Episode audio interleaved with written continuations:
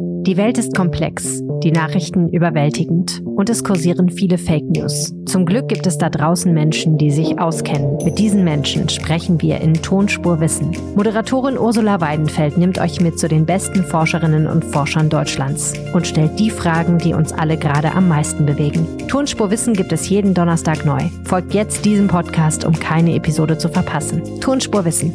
Endlich die Welt verstehen. Ein Podcast von Rheinischer Post und Leibniz Gemeinschaft. Ich freue mich ja so auf unseren Rheinpegel-Geburtstag. Ich auch. Was sollen wir eigentlich zu essen anbieten? Eher so Sushi oder eher so italienische Canapés oder eher so libanesische Spezialitäten? Ich veranstalte morgen einen Kindergeburtstag und war eben im Laden. Ich durfte zwei geheim zwei Tüten Mehl mitnehmen. Das ist eigentlich rationiert auf eins, aber weil ich gesagt habe, ich backe Blechkuchen und man das auch an den Zutaten sehen konnte, durfte ich einen zweiten mitnehmen. Ich bin voll im Thema. Vielleicht so Gouda ähm, Gouda-Würfelchen, so ein Mettigel. Nee, mit so, mit so, mit so Länderfahren, so Gouda ähm, äh, Weintraubenspießchen. Oh, das ist eine gute Idee. Auf jeden Fall könnt ihr dabei sein. Wir sagen euch gleich, wie das geht. Blech, ich habe auch einen guten Kokos-Blechkuchen rausgesucht. Der geht auch bestimmt für unsere Rheinpegel-Zuhörerschaft. Vielleicht backt Arne auch ein bisschen was. Das fühlt sich gut an. Außerdem sprechen wir heute erneut über Flüchtlinge in Düsseldorf, denn die Stadt hat jetzt entschieden, sie will Unterkünfte bauen. Und das ist aber nicht ganz so unkompliziert und da gibt es vieles drüber zu erzählen. Was ist momentan schon unkompliziert? So ist es. Wir sprechen über ein anderes Thema, das ein bisschen bunter ist, wenn auch nicht ganz unkompliziert, nämlich Kunst im öffentlichen Raum. Viele Skulpturen, Hirsche, was auch da steht, im öffentlichen Raum sind heiß geliebt, allerdings teilweise auch ziemlich stark verwittert und das ist ein Thema, was jetzt die Politik beschäftigt. Und eigentlich nicht so kompliziert sind Pommes, obwohl wer schon mal versucht hat, selber gute Pommes zu Hause herzustellen, weiß, das ist relativ kompliziert. Aber im Grunde genommen, für Gastronomen sind Pommes eigentlich nicht so kompliziert. Sie sind sehr beliebt und äh, bringen unter normalen Umständen ganz gut Kasse. Aber im Moment ist es problematisch, dass das Öl knapp wird und alles teurer wird. Gehen uns jetzt in Düsseldorf die Pommes auf. Wir klären euch auf. Außerdem haben wir das hoffentlich weiterhin so wunderschöne Wetter für euch. Der Wetterstruxi bringt euch die Aussichten näher. Mein Name ist Helene Pawlitzki und ich bin im Studio mit Arne Lieb. Ihr hört Folge Nummer 198 dieses Podcasts und der Rhein steht bei 1,39 Meter. Rheinpegel. Der Düsseldorf-Podcast der Rheinischen Post. Willkommen beim Rheinpegel-Podcast. Wir sprechen jede Woche darüber, was Düsseldorf am meisten bewegt. Mein Name ist Helene Pawlitzki. Ich kümmere mich bei der Rheinischen Post um die Podcasts. Und mein Name ist Arne Lieb. Ich bin stellvertretender Leiter der Düsseldorfer Lokalredaktion. Und ihr seid eingeladen. Wir zeichnen unsere 200. Episode Rheinpegel in den Shadow-Arkaden auf. Und zwar mit illustren Gästen. Und zehn dieser illustren Gäste solltet ihr sein. Wir laden bis zu zehn von euch dazu ein. Nicht nur, dass ihr die Shadow-Arkaden betreten dürft, was ihr sowieso dürft. Es gibt auch was zu essen, was zu trinken und ein Elena hat jetzt geschrieben hier, wahnsinniges Showprogramm. Ich bin sehr, sehr gespannt, aus was das besteht. Ja, das müssen wir noch besprechen, aber ich habe ein paar sehr, sehr gute Ideen, Arne, äh, die auch teilweise dich betreffen.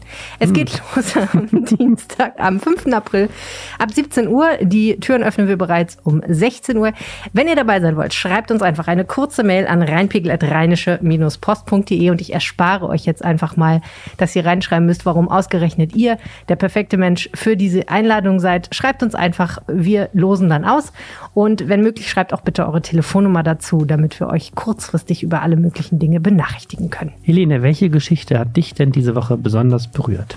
Ich fand eigentlich am witzigsten, dass jetzt doch der Prozess um die MS Düsseldorf startet.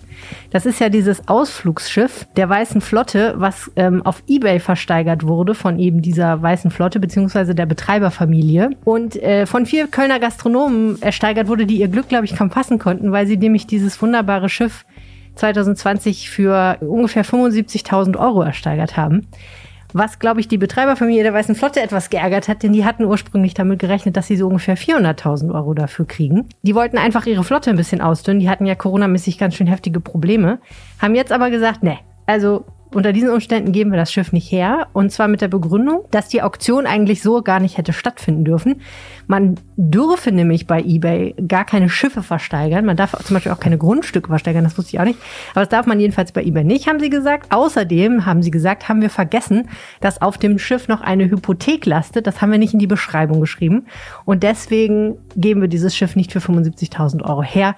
Dagegen wehren sich jetzt diese vier Kölner Gastronomen. Die sagen doch, doch, wir wollen das Schiff haben. Und zwar so wie advertised, mit vollständiger Bestuhlung, mit Tischen, mit Sonnensegeln, mit einem Beiboot und einer Thekenanlage. Außerdem soll es eine ausführliche Einweisung in die Technik geben und eine Probefahrt gegen Schutzgebühr von 1000 Euro. Na gut, auf die haben sie, glaube ich, verzichtet. Die hätten sie ja vorher machen müssen. Das Schiff ist auch vollgetankt versteigert worden. Okay, das ist wahrscheinlich das Schlimmste. Das ist im Moment, glaube ich, das Schlimmste. Also am Dienstag startet der Prozess und ich bin ja hochgespannt, wie das ausgeht und ob diese wunderbare MS Düsseldorf nun nach Köln verkauft wird, was ja an sich schon ein ironisches Schicksal wäre. Und wie sieht es bei dir aus? Welche Geschichte hat dich besonders bewegt? Also wirklich bewegt haben mich die Bilder gestern von dem Mann, äh, der in Lörrick die Kontrolle über seinen Wagen verloren hat. Ein 57 Jahre alter Mann, äh, wahrscheinlich internistischer Notfall, also Herzinfarkt oder so, und dann wirklich in eine Bäckerei reingerast ist. Äh, kind schwebt in Lebensgefahr. Also fand ich wirklich wow, war so mhm. genau dieses, mein Gott, es kann in überall und immer irgendwie auch das Schicksal treffen. Schrecklich. Ich habe neulich eine Geschichte gelesen, da ist sowas ähnliches in Washington passiert. Da ist ein SUV in einen äh, Straßencafé reingefahren mhm. und hat auch mehrere Menschen getötet. Und auch da war das so, dass die Leute gesagt haben, in einer Minute saßen wir da und haben Kaffee getrunken, in der nächsten Minute war einfach Horror und es war furchtbar. Also ja, das ist ein ganz schrecklicher Unfall. Kann man sich gar nicht vorstellen irgendwie. Dann würde ich sagen, sprechen wir jetzt mal über unser erstes Thema. Wir haben ja schon öfter gesagt, in Düsseldorf gibt es reichlich Menschen, die hier Schutz suchen aus der Ukraine. Und bislang sind die ja recht provisorisch untergebracht, ne? Genau, also es sind 3300 in, äh, in kommunalen Unterkünften untergebracht, ungefähr die Hälfte von denen in einer Messerhalle. Da sind wirklich so Feldbetten aufgebaut. Es gibt so, ähm, so Stoff Kabinen um die Betten rum, damit man so ein bisschen Privatsphäre hat, aber das ist wirklich provisorischer geht es nicht. Das ist wirklich aus einem Katastrophenszenario. Also es gibt ja bei der Feuerwehr hinterlegt so Szenarien, was bei bestimmten Dingen passiert. Und eins davon ist eben, dass die Feuerwehr innerhalb von einem Abend eine solche Messehalle als Notunterkunft aufbauen kann. Diese Karte hat Düsseldorf dann gezogen, weil so viele Flüchtlinge ja gekommen sind. Dann gibt es noch sehr viele Flüchtlinge in Hotelzimmern momentan.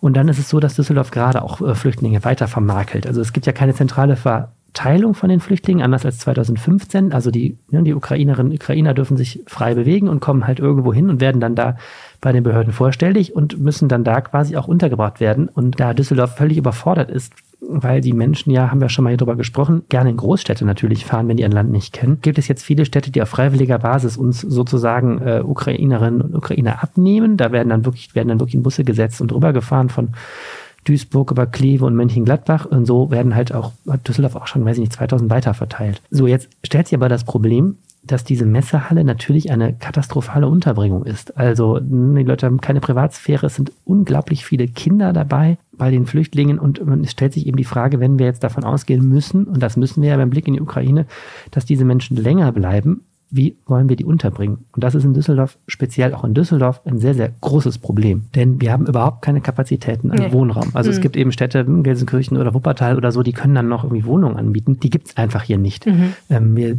haben dieses Problem ja auch immer noch mit den Flüchtlingen, die 2015 Folgejahre gekommen sind. Da wohnen auch immer noch viele anerkannte Asylbewerber in Gemeinschaftsunterkünften, also in diesen Containeranlagen der Stadt, ja. obwohl die längst ausziehen dürften rechtlich, aber die finden keine Wohnung und dann muss die Stadt sie weiter unterbringen zur Vermeidung von Wohnungslosigkeit. Ne? Und das ist eben ein ganz, ganz großes Problem hier. Gut, und diese Container, die du angesprochen hast, wären ja jetzt eine schnelle, einfache Lösung. Da könnte man ja sagen, okay, wahrscheinlich gibt es da jetzt inzwischen doch wieder freie Kapazität, beziehungsweise man baut halt einfach ein paar mehr Container dahin. Aber so richtig schick ist das natürlich auch nicht. Genau, es gibt eine Menge von Dingen. Äh, ich habe noch vergessen, dass auch ähm, eine erkleckliche Zahl von Ukrainerinnen und Ukrainern hier privat untergebracht sind. Ich glaube, das sind auch nochmal nach Schätzungen 1500 Menschen. Man weiß das nicht so genau, weil die sich ja nicht registrieren müssen unbedingt, also nicht sofort zumindest. Ähm, genau, also es gibt nicht eine Lösung jetzt für das Problem. Es gibt ähm, private Wohnungseigentümer, die teilweise jetzt schon Dinge herrichten. Diese Woche ist zum Beispiel in Bilk an der Merowinger Straße ein ganzes Apartmenthaus in Betrieb gegangen. Das waren wahrscheinlich auch so Mikroapartments. Die hat der Eigentümer jetzt komplett zur Verfügung gestellt für Frauen mit Kindern aus der Ukraine. Äh, das sind immerhin 47 Apartments, also immerhin schon mal wieder eine nennenswerte Zahl von Menschen, die da untergebracht werden kann. Aber ähm, wir reden ja von Zahlen, die wir noch gar nicht kennen. Also ne, der, der Zulauf aus der Ukraine natürlich nimmt nicht ab, solange dort der Krieg weitergeht. Wir wissen gar nicht, wie viele Menschen werden es am Ende. Und offensichtlich ist, wir brauchen mehr Wohnraum. Und ähm, die Verantwortlichen sind dieselben wie 2015 fast und haben jetzt schon mal gesagt, was sie nicht wollen. Also damals hat man ja rumexperimentiert mit so Traglufthallen und so Leichtbauhallen und die auch noch gemietet und das war am Schluss für die Kommunen sauteuer und es war auch von den Unterbringungsbedingungen echt Mist. Ich war auch mal in so einer Traglufthalle im Sommer, da hattest du die ganze Zeit so ein, da muss ja so ein leichter Unterdruck sein, damit die nicht zusammenfällt. Und äh, wenn du da den ganzen Tag bist, das ist so ganz, es ist so ein bisschen, als würdest du den ganzen Zeit den Föhn laufen haben. Mhm. Und so, das macht einen echt rammdösig. Ne? Und ähm, dann gibt es ja diese gemieteten Containeranlagen, diese grünen, ich, vielleicht haben Leute die schon mal gesehen im Stadtbild, die stehen an verschiedenen Stellen. Das ist so wie so, ja, so Metallcontainer im Oberwilk am Mos EAZ-Park ist zum Beispiel mhm. ein prominentes Beispiel. Die sind auch angemietet, auch das ist relativ teuer. Also Zumal die ja jetzt noch stehen, damit hat ja auch damals keiner gerechnet, ne? dass genau, das jahrelang exakt. geht. Jetzt will man diesmal will man schlauer sein und selber bauen als Stadt. Das ist zumindest jetzt der Vorschlag und will mehr von diesen Heimen in Holzbauweise bauen. Dafür mhm. gibt es zwei Beispiele. Eine an der Oberlörker Straße in Nürk ist das schon gemacht worden und an der Völklinger Straße in Bilk. Da kann man sich das angucken. Das sind so Holzhäuschen. Das ist einfaches Wohnen. Das ist jetzt nicht massiver äh, Steinwohnungsbau, aber es ist, sind äh, Unterkünfte, die kann man auch 15, 20 Jahre irgendwie nutzen. Man kann dann auch sagen, wenn die Ukrainer irgendwann anders untergebracht sind, hat man das immer noch, kann man immer noch Wohnungslose drin wohnen lassen oder was auch immer mhm. jetzt für Menschen in diese kommunale Unterbringung kommen. Ähm, das ist jetzt so der Vorschlag, der auf dem Tisch liegt. Es gibt bei der Stadt jetzt eine Taskforce zu dem Thema, weil man ist natürlich so wirklich buchstäblich überrannt worden von, von Leuten, dass es erstmal jetzt wirklich nur darum ging, dass die alle ein Bett, einen Schlafsack, äh, eine Decke und was zu essen haben. Und jetzt will man halt so ein bisschen wieder in die Vorhand kommen zu planen es gibt auch kritische Stimmen, was diese Holzbauweise anbelangt, denn wir haben natürlich jetzt das Problem, abgesehen davon, dass Holz so teuer ist und Handwerker sehr teuer sind, dass natürlich jetzt plötzlich wieder alle Kommunen sowas bauen wollen. Das war mhm. ja 2015 genauso. Auf einmal wollen alle irgendwie äh, Wohnungen bauen und dann wird es halt auch teuer. Ne? Ja, und ich frage mich auch ehrlich gesagt, gibt es denn genug Freiflächen, um sowas aufzubauen?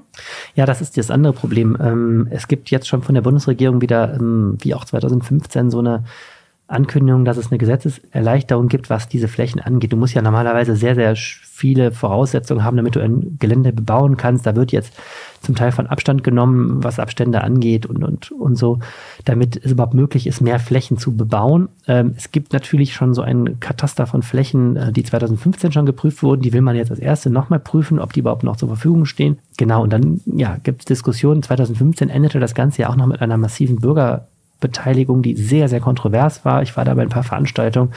Ähm, da gab es einige Viertel, die wollten sich mit Händen und Füßen wehren, dass da ein Flüchtlingsheim gebaut wird und schoben dann vom Aussterben bedrohten Fröschen bis zu irgendwas alles vor und so. Es waren wirklich auch echt sehr kontroverse Abende, die ich da erlebt habe. Mhm. Äh, momentan ist die Stimmungslage ja, was die Ukraine angeht, relativ äh, von Hilfsbereitschaft geprägt, äh, noch zumindest. Und äh, deswegen weiß ich nicht, ob das auch wieder so ist, aber natürlich geht es dann auch wieder los. Ich hatte auch, wir hatten auch damals Leser, die haben wirklich mit dem Zirkelradius gezogen, wer wie viele Flüchtlingsunterbringungen in dem, welche Nähe gekriegt hat und welche Stadtteile besser gestellt waren als andere und so. Das ist natürlich hoch äh, kontrovers. Da ging es mhm. auch darum, dass Leute Angst hatten, dass Immobilien an Wert verlieren, wenn man daneben ein Flüchtlingsheim baut und so.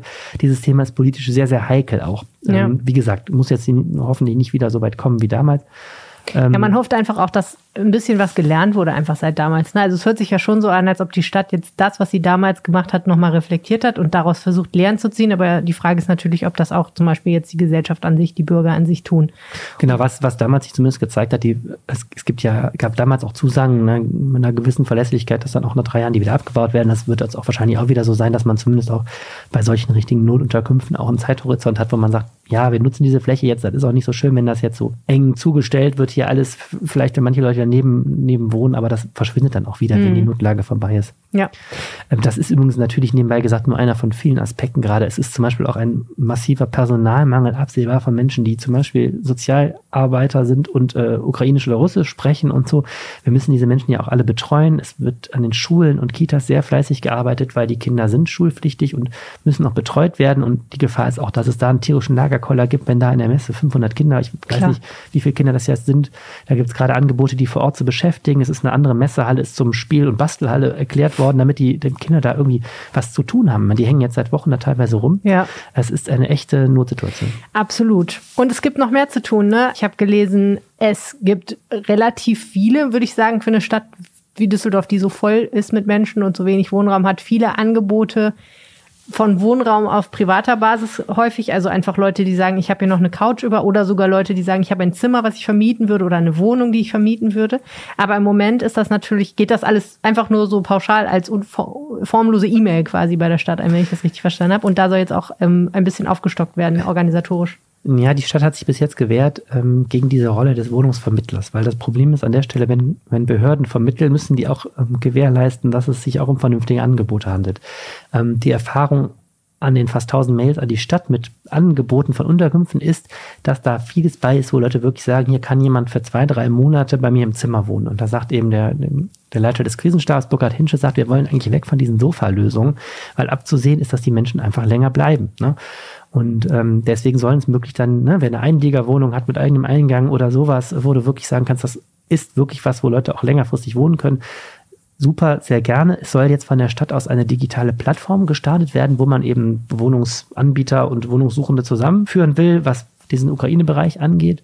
Ähm, und damit verbunden ist aber auch die Ansage der Stadt gemeinsam mit den Wohlfahrtsverbänden, dass man die Leute dann auch da nicht alleine lässt, weil es gibt auch immer die Angst, dass es dann schwarze Schafe gibt, die da Notlagen ausnutzen und, und da vielleicht äh, wirklich äh, nicht angemessene Wohnungen zur Verfügung stellen oder irgendwelche anderen sinistren Motive haben.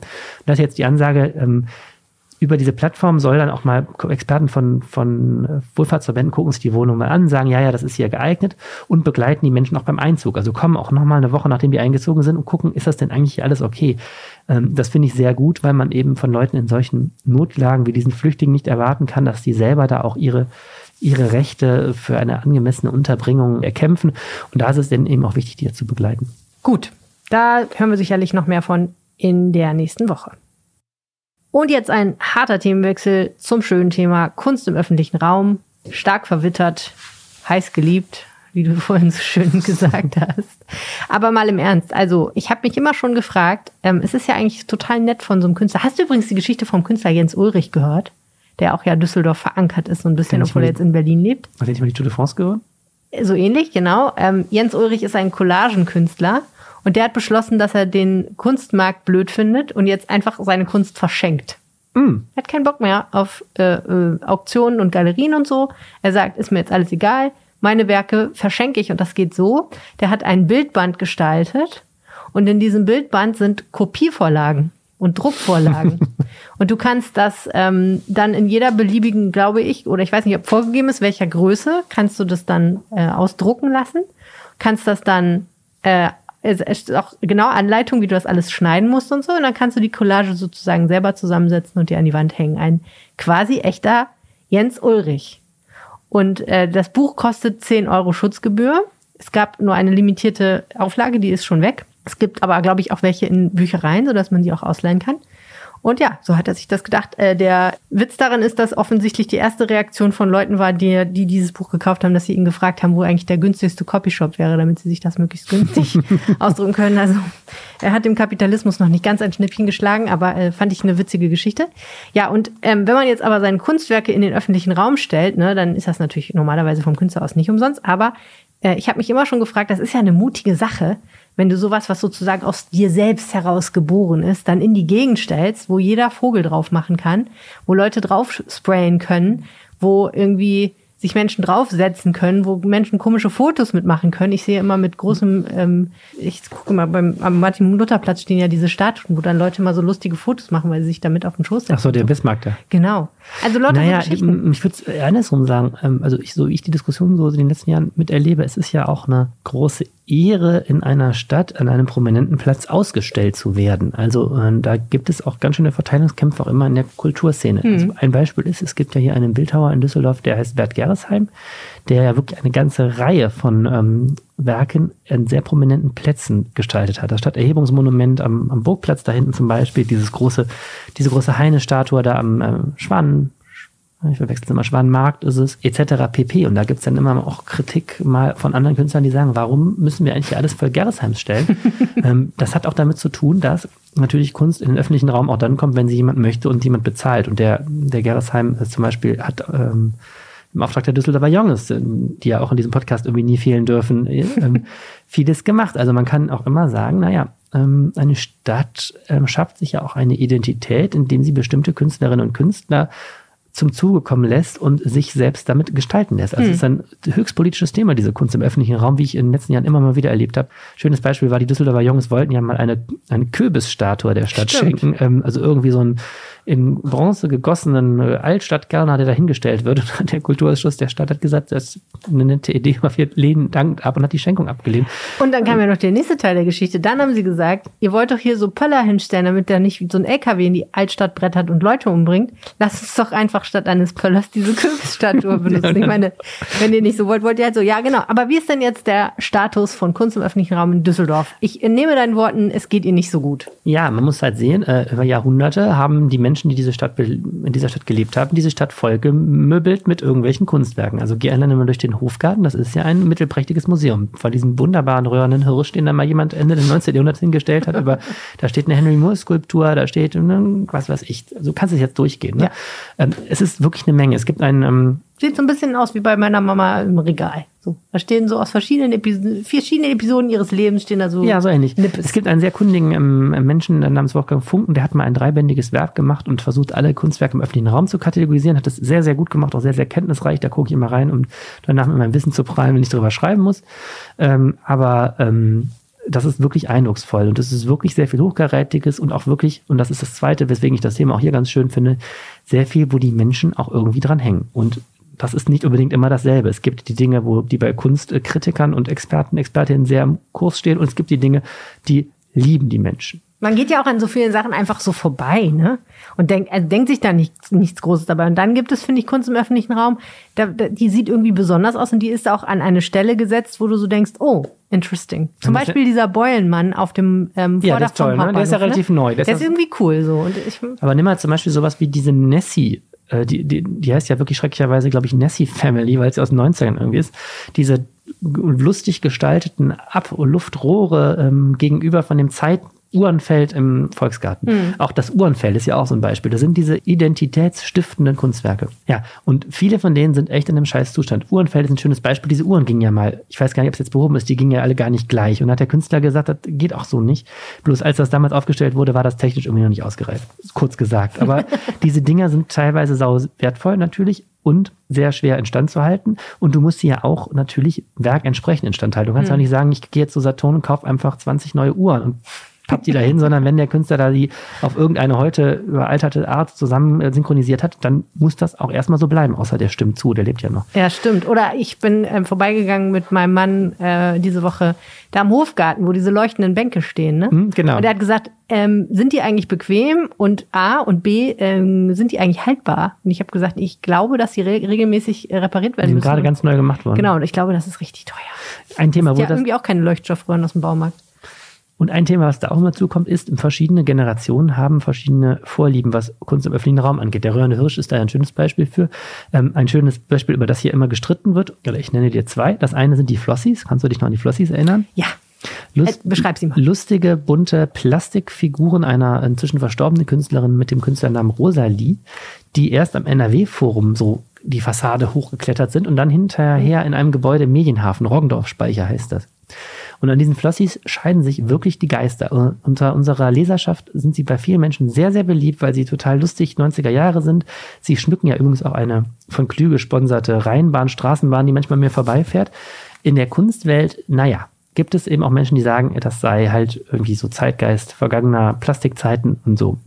Jetzt sind diese Flossies allerdings nie für den Außendauereinsatz so konzipiert gewesen und ähm, kaputt gegangen. Irgendwann war die Gefahr, dass die mal von ganz alleine da runterfallen von diesem Roggendorf-Speicher. Und da hat die Stadt die also eingelagert äh, und zur Restauration ins Restaurierungszentrum gebracht. Und das Lustige ist, seitdem sind sie nie wieder gesehen worden. Das ist jetzt fünf Jahre her. Und einmal im Oh Jahr fragt irgendwer im Stadtrat, Wo sind eigentlich die Flossies? wo, was hat die Stadt eigentlich die Flossies von? Und dann kommt immer irgendeine Antwort, ah, die, die Sanierung ist noch nicht so ganz abgeschlossen. Und die Wahrheit ist, ich glaube, ähm, momentan gibt es eigentlich gar keinen politischen Willen, irgendwo wieder hinzutun. Ja, aber das ist ja alles auch ein bisschen Zeit, Zeitgeschmack und irgendwann Genau. ist die wieder in. Zweites Beispiel ist, als die Schadowstraße neu gestaltet wurde, ne, Köbogen und so weiter, sind ja die, auch einige Kunstwerke aus den 60er Jahren. Zum Könnten Beispiel die auch dieser, einfach eine Partnerstadt verschenken oder so. könnten wir mal, da sind einige Kunstwerke aus den 60er Jahren, ähm, so wie dieser Salinenbrunnen, so Brunnen aus den 60ern, super zeitgeistig, voll, ähm, voll so, so Beton-Innenstadtkunst aus, Uah. kennst du doch aus deiner Jugend, weißt du, so Also in meiner Jugend in den 60ern, Nein, aber in meiner Jugend aus den 80ern kenne ich das noch so, weißt du, wo so, man so am Brunnen so rumgegangen hat. keine Ahnung, so, so asphaltierte Straßen und dann so Waschbeton. Beete an den Seiten und dann stell dir ein dazu passendes Kunstwerk vor. Okay, also ja, so wirklich, wo du heute sagst, uh, kann ich einmal diese Innenstadt hier sanieren. So, diese Kunstwerke, die sind jetzt einfach dann nicht wieder aufgestellt worden, ohne dass das so ganz offiziell gesagt wurde und liegen auf irgendwelchen Bauhöfen rum. Die gehören der Stadt aber noch. Ja. Kann man Kannst sich nicht wegschmeißen. herzlich drüber streiten, weil es auch da wirklich viele Menschen gibt, die kennen die aus ihrer Jugend und sagen, ach schade, ey, warum Ja. stellen wir das nicht irgendwo komm, auf? aber darüber kannst du nicht gehen. Die Leute haben auch beim Tausendfüßler gesagt, ach schade, dass der abgerissen Es ist ein herrliches identitätsstiftendes Thema. Daraufhin will ich hinaus. Man kann Ja. sich über diese Kunst im öffentlichen Raum kann man sich herrlich streiten. Na gut, okay. Ja, jetzt ist es so. Also immer schon ist die Kritik, es gibt viel zu viel äh, Kunst, die scheiße aussieht. Und das zweite ist, die Stadt weiß auch gar nicht so richtig genau, was sie alles besitzt, wo sich das eigentlich alles befindet und in welchem Zustand das ist. Und ähm, jetzt, das ist jetzt der aktuelle Aufhänger. Die Woche im Kulturausschuss wurde, ich meine, der x-te Versuch äh, gestartet, dass jetzt das amtierende Ratsbündnis aus CDU und Grünen einen Masterplan für äh, die Kunst im öffentlichen Raum gefordert hat. Also die wollen das arme Kulturamt jetzt quasi zwingen, mal durch die Stadt mit offenen Augen zu gehen, alle Kunstwerke zu katalogisieren, zu gucken, in welchem Zustand sind die, was kostet es überhaupt, die wieder in Form zu bringen und dann auch noch eine digitale Plattform zu äh, stellen, wo Bürgerinnen und Bürger gucken können, sag mal, diese komische, hässliche Skulptur in der Ecke, wer hat die eigentlich verbrochen? Das finde ich gut. Auf dem Lessingplatz steht zum Beispiel so ein Ding rum, wo ich schon mal öfter gegoogelt habe und immer nur so halbgare Ergebnisse gefunden habe, was das eigentlich ist. So eine komische zerbröselte Säule, das ist ganz merkwürdig. Kennst du diese Säule? Mein absoluter Favorite momentan am Graf-Adolf-Platz vor dem Gap, ähm, wenn du vom von der Berliner Currywurstbude am Graf-Adolf-Platz, da so schräg, gibt's auch so einen Schrägweg ähm, Richtung Kö. Da steht so eine Säule, die, also wie so eine, Mit so Knubbeln. mit so Knubbeln drauf. Ja, darüber haben wir uns doch neulich schon unterhalten, als wir darüber gesprochen haben, dass ich immer gedacht habe, das wäre eine, eine Funksäule von der Telekom. Genau, weißt du, dass die nachts leuchtet? Ja, doch, das, daher weiß ich, dass es keine Funksäule von der Telekom ist. Ey, Das ist ein absolut super Teil. Ich weiß auch gar nicht, wer das Es da sieht aber tagsüber total ugly aus. Es sieht total ugly aus. Ist so wie bisschen- ne, man sich eine Funksäule vorstellt. Aber nachts sieht es ganz gut aus, ja. ja. Kein, keine Frage. Okay, also ja, das wird, äh, es klingt, wie soll ich sagen, Arbeitsbeschaffungsmaßnahme wäre jetzt ein böses Wort, aber es klingt nach sehr, sehr viel Arbeit. Und natürlich geht's nicht ohne digitale Plattform und so.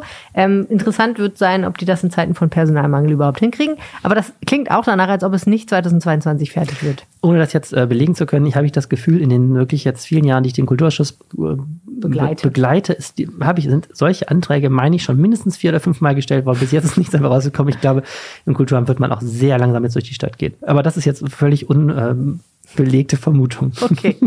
Na gut, aber wir können uns freuen auf diese Plattform. Ich bin gespannt. Und jetzt reden wir noch über ein Thema, was mindestens genauso bürgernah ist wie Kunst im öffentlichen Raum, nämlich Pommes Frites. Ja, ich äh, habe mich mit dieser, für diese Recherche freiwillig gemeldet in der Erwartung, dass ich die in einen oder anderen Pommes probieren kann, stellte dann aber fest, dass ich es leider am Telefon erledigen kann. ich hatte aber vorher schon äh, in der Woche ein paar Pommes gegessen und war deswegen voll im Stoff. Ja, es gibt ein kleines Problem. Es gibt mehrere kleine Probleme und ähm, die Ursprungsfrage dieser Recherche war ja, werden Pommes knapp? Was ja schlimm wäre. Sagen wir es wirklich mal, wie es ist. Äh, wobei man das immer noch in Relation natürlich zum Weltgeschehen sehen muss, aber es wäre nicht schön, wenn jetzt auch noch die Pommes knapp wären. Aber diesmal geht es nicht um die Kartoffeln, die ja in den letzten Jahren immer das Thema waren, warum die Pommes teurer werden, sondern diesmal geht es natürlich um das Frittieröl. Ne? Ja, es geht um mehrere Dinge, habe ich dann festgestellt. Also die, die Ursprungsthese war, wenn das Öl knapp wird, werden dann auch die Pommes knapp. Äh, die Antwort lautet ja. Ähm, Klammer auf, aber vor allen Dingen werden sie teurer. Das ist die schlechte Nachricht für alle Pommes-Fans. Ihr müsst in die tiefer in die Tasche greifen, wenn ihr Mittagessen geht. Äh, die Pommes werden voraussichtlich teurer. Natürlich wahrscheinlich nicht überall, aber es ist doch abzusehen. Ich habe mit äh, ein, zwei Gastronomen darüber gesprochen, dass durchaus auch ähm, ja, die einen oder anderen die Pommes teurer machen werden, die Preise erhöhen werden. Es gab auch zum Beispiel bei Frittenwerk habe ich angerufen, die ja auch ähm, hier in Düsseldorf sitzen, aber in ganz Deutschland Filialen haben und deren Hauptgeschäft Pommes sind. Die wollten sich dazu nicht äußern. hm, äh, kann man ja mal beobachten, ob die Pommes dort teurer werden. Äh, aber es gab einen sehr netten Mann namens André Goldstein vom Imbiss auf dem Benrather Markt, dem hochgelobten, der hochgelobten Pommesschmiede, der äh, mit mir gesprochen hat und auch der Inhaber der Kette Curry, wo es Currywurst und natürlich auch Pommes gibt. Das sind die, die Auch im Hafen, Pommes. im Hafen Im Hafen gibt's die, äh, in Derendorf, glaube ich, gibt's die und in der Innenstadt, an der Kühe. Und äh, ja, der heißt Fabian Sauer, der hat auch mit mir darüber gesprochen. Und die Problemlage, liebe Arne, ist folgende. Alles wird teurer. Das Ganze fing an mit den Energiekosten. So eine Fritteuse, Mhm. Ja, habe ich gelernt, Frisst ja frisst. Mhm. wahnsinnig viel Energie und muss auch den ganzen Tag laufen. Also du kannst so eine riesige Fritteuse nicht nach Belieben ein- und ausschalten, so dass du zwischendurch, wenn mal gerade nicht so viel los ist, Energie sparen kannst, sondern du musst sie mit Starkstrom betreiben und zwar die ganze Zeit. Und das ist natürlich echt, bricht dir natürlich echt das Kreuz, weil die Energiepreise einfach sehr angestiegen sind. Strom ist einfach sehr teuer. Und wenn du das auf dich hältst, dann wechselst du auch gelegentlich mal das Frittierfett. Genau, da kommen wir aber gleich zu. Sprit ist auch teurer geworden und die Lieferkosten, mhm. die werden umgelegt auf die Gastronomen habe ich mir sagen lassen. Mhm. Die, teilweise wurden die Lieferkosten pauschal erhöht. Auch so ein Problem. Und jetzt kommen wir zu deinem geliebten Öl. Man hat es ja schon im Supermarkt gemerkt, äh, Sonnenblumenöl wird knapp, weil mhm. die Leute es hamster, muss man ja ganz klar sagen. Aber es wird auch tatsächlich knapp. Und das liegt daran, dass äh, Deutschland natürlich relativ viel Sonnenblumenöl verbraucht, aber nur einen winzigen Prozentsatz dieses Sonnenblumenöls selber herstellt. Der allergrößte Prozentsatz, nämlich über 90 Prozent, werden äh, importiert. Und die beiden größten Exporteure von Sonnenblumenkernen slash Sonnenblumenöl sind Russland und die Ukraine. Korrekt. Dö. Dö, dö. Russland hat sich leider als Handelspartner ins Ausgekickt. Auf nicht absehbare Zeit. In der Ukraine herrscht bekanntlich Krieg, was es relativ schwierig macht, irgendwas zu exportieren, weil die Schiffe einfach nicht so fahren können, wie sie fahren, vorher gefahren sind. Aber das andere Problem ist, dass die Orte, wo in der Ukraine hauptsächlich Sonnenblumen angebaut werden, genau da ist jetzt Krieg. Also es ist ja nicht in der ganzen Ukraine mhm. im Moment sind ja keine Kampfhandlungen, aber da, wo Kampfhandlungen sind, da würde vorher standen vorher Sonnenblumen. Allein das muss man sich mal auf der Zunge zergehen lassen und dann ein bisschen weinen, dass jetzt quasi da, wo vorher Sonnenblumen angebaut wurden, sind jetzt Schlachtfelder. Fürchterlich. Jetzt ist es ja wirklich äh, nicht die schlimmste Folge des Ganzen, dass Nein. unsere Pommes teurer werden, aber um trotzdem nochmal den Faden aufzuheben, ist es denn äh, schon ähm, absehbar, werden ja schon Preise erhöht. Muss ich jetzt ja. Pommes hamstern? Also als erstes wurden natürlich die Preise für Sonnenblumenöl erhöht. Das hat mir Fabian Sauer von Curry gesagt. Der hat mal für den 10 Liter einmal 13 Euro bezahlt, jetzt bezahlt er 22 Euro. Mhm. Das ist natürlich ein ziemlicher Aufschlag. So eine Pommesbude braucht je nachdem, also er hat gesagt, er braucht so 200 Liter Öl pro Woche. Der Imbiss auf dem Benrather Markt ist ein bisschen kleiner, der braucht so 60 bis 80 Liter. Ähm, aber da kommt schon ein bisschen was zusammen, wenn man dann mhm. 22 Euro für einen 10 Liter einmal rechnet. Und ja, diese Preise sind auf jeden Fall gestiegen und die Gastronomen haben auch gesagt, also wir gucken uns das jetzt noch mal ein bisschen an, aber wir müssen auch schon ein bisschen an der Preisschraube drehen. Wir können das nicht weiter selber tragen. Curry hat auch schon zum Beispiel die Preise erhöht. Für Getränke zum Beispiel, die haben 20 Cent draufgeschlagen. Sagen, das machen die Kunden ganz gut mit. Aber ja, es sieht dann doch so aus. Ähm, ja, und die andere Frage ist natürlich immer noch, und tatsächlich da, soweit hatten die, glaube ich, beide gar, noch gar nicht gedacht. Also im Moment ist es so, dass man sagt, so für die nächsten Wochen ist das alles noch gut mit dem Öl. So, auch mhm. wenn die Leute im Supermarkt hamstern, aber im Prinzip ist da noch Nachschub da. Es kann aber tatsächlich passieren, dass das Öl irgendwann wirklich alle ist. Und dann ist einfach die Frage, wie schnell kommen andere Länder, die ebenfalls äh, so Saaten, Ölsaaten ähm, produzieren, also Raps, Sonnenblumen, äh, was gibt's noch? Ähm, Soja gehört auch dazu wie schnell kommen die ähm, und liefern sozusagen das, was die Ukraine und Russland bisher geliefert haben? Und wie schnell landet das auch hier in den Ölmühlen, damit daraus auch Öl produziert wird? Es kann natürlich schon passieren, dass irgendwann tatsächlich kein Öl mehr da ist. Im Moment ist es ja so, dass Sonnenblumenöl knapp ist und dass die Leute deswegen rechts und links ins Regal greifen und ja. deswegen auch andere andere Öle dann knapper die, werden. Die Gastropreise sind eh wahnsinnig nach oben geschossen, schon wegen Corona. Wir hatten ja hier das 30-Euro-Schnitzel mhm. kürzlich mal äh, episch ausgebreitet. Das ist schon so, man merkt das echt. Ja. Ähm, alles wird teurer und ich glaube, die Gastronomie trifft es gerade wirklich in allen Ecken. Personalmangel. So. Äh, Corona war ja auch schon nicht so witzig. Corona, Unser Aus, Kollege Ausfälle Christian Schwertfeger hat in Hahn recherchiert bei einem äh, Gastronomen, der gesagt hat, ich nehme das Steak jetzt komplett von der Karte, weil es zu Preisen anbieten müsste, die ich keinen zumuten möchte. Also ja, auf jeden Fall. Aber äh, um jetzt mal kurz äh, nochmal das einmal einzuordnen ähm, und allen die Laune ein bisschen noch mehr zu verderben, es ist ja in der Tat so, dass ähm, erwartet wird, dass es dann noch größere Verteilungskonflikte wegen Nahrungsmitteln durch diesen Ukraine-Krieg geht. Mhm. Und zwar vor allen Dingen bei Ländern, ähm, denen es nicht nur ums Pommesöl geht. Richtig. Also ähm, es wird erwartet, dass es doch massive globale Konflikte noch wegen Nahrungsmitteln geben könnte und möglicherweise wirklich Hungersnot in überschuldeten Staaten, die das nicht wie Deutschland so einfach auffangen können, wenn mal ein Handelspartner ausfällt. Also das ist wirklich ein ziemlich gruseliges Thema, was sich ähm, im Kleinen äh, bei unseren pommes da jetzt So. Ja, ganz prinzipiell habe ich während dieser Recherche gedacht, also ob wir jetzt 20 Cent mehr für die Portion Pommes bezahlen oder nicht, ist natürlich in Relation zu der Tatsache erstmal, dass grundsätzlich in der Ukraine Menschen alles verlieren und fliehen müssen, ehrlich nix. Ähm, und wenn ich dann an diese Hamsterei denke, dann denke ich mir auch so, was soll das? Ne? Also was für ein Mangel wird da befürchtet? So, wovor haben die Leute Angst, dass sie sich da irgendwie fünf Liter Sonnenblumenöl einpacken, wo einer sonst früher gereicht hätte und das bei jedem Einkauf? Denn, denn wenn du kein Öl hast, musst du vielleicht mal ein bisschen kreativ werden. Aber ich meine, daran ist ja auch noch keiner gestorben, dass er seinen sein Fleisch jetzt in was anderem braten muss oder seine, seine vegetarische Boulette. Also ich verstehe das nicht so richtig, ähm, diese Hamsterei, und ich finde das ziemlich erschütternd. Und ich betrachte diese Recherche eher so unter der Maßgabe globalisierter Handel und seine mhm. Auswirkungen. Es ist ja wirklich so, wenn irgendwo ein Schmetterling mit den Flügeln schlägt, kriegen wir hier irgendwie einen Orkan um die Ohren oder eben keinen Orkan. Aber das was dann wirklich spannend wird, ist halt tatsächlich, wie verschiebt sich das alles global. Ne? Also das ja. Äh, Ölsaaten sind das eine, aber in der Ukraine wird ja zum Beispiel auch relativ viel Getreide sonst angebaut. Ja. Also ähm, wo kommt das Mehl her und so weiter und so fort. Ähm, das ja, ist das eine und das spannend. andere, was du halt siehst, ähm, ich war ja wie gesagt eben einkaufen und außer dass ich erst kein zweites, ich lasse das ein Kilo, immer Kilo Mehl mhm. kaufen dürfte, ähm, wurde auch gerade eine Palette äh, Sonnenblumenöl reingebracht und dann stürzten sich den ersten drauf und die Verkäuferin musste die dann, uh, die hatte die noch auf der Palette und brachte die gerade so mit der, wer ist das Ding, Ameise mit dem, mit dem kleinen Gabelstapler rein und musste dann schon abwehren, jeder nur ein Ding. Ich habe da jetzt keine gekauft ähm, weil mir das irgendwie ehrlich gesagt zu so blöd war.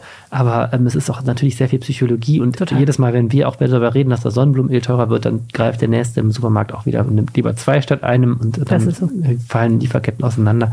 Das ist auch echt interessant, äh, was für eine eigene Dynamik das alles entwickelt und ja, wir stehen da ja noch nicht am Ende. Nächste Woche im Rheinpegel-Podcast, wie ihr ohne Öl durch den Tag kommt. Kein Witz, habe ich einen DPA-Artikel zu gesehen. Gibt es wirklich diese ja, also Ich komme eigentlich durch viele Tage ohne Öl, glaube ich. Wirklich? Nicht?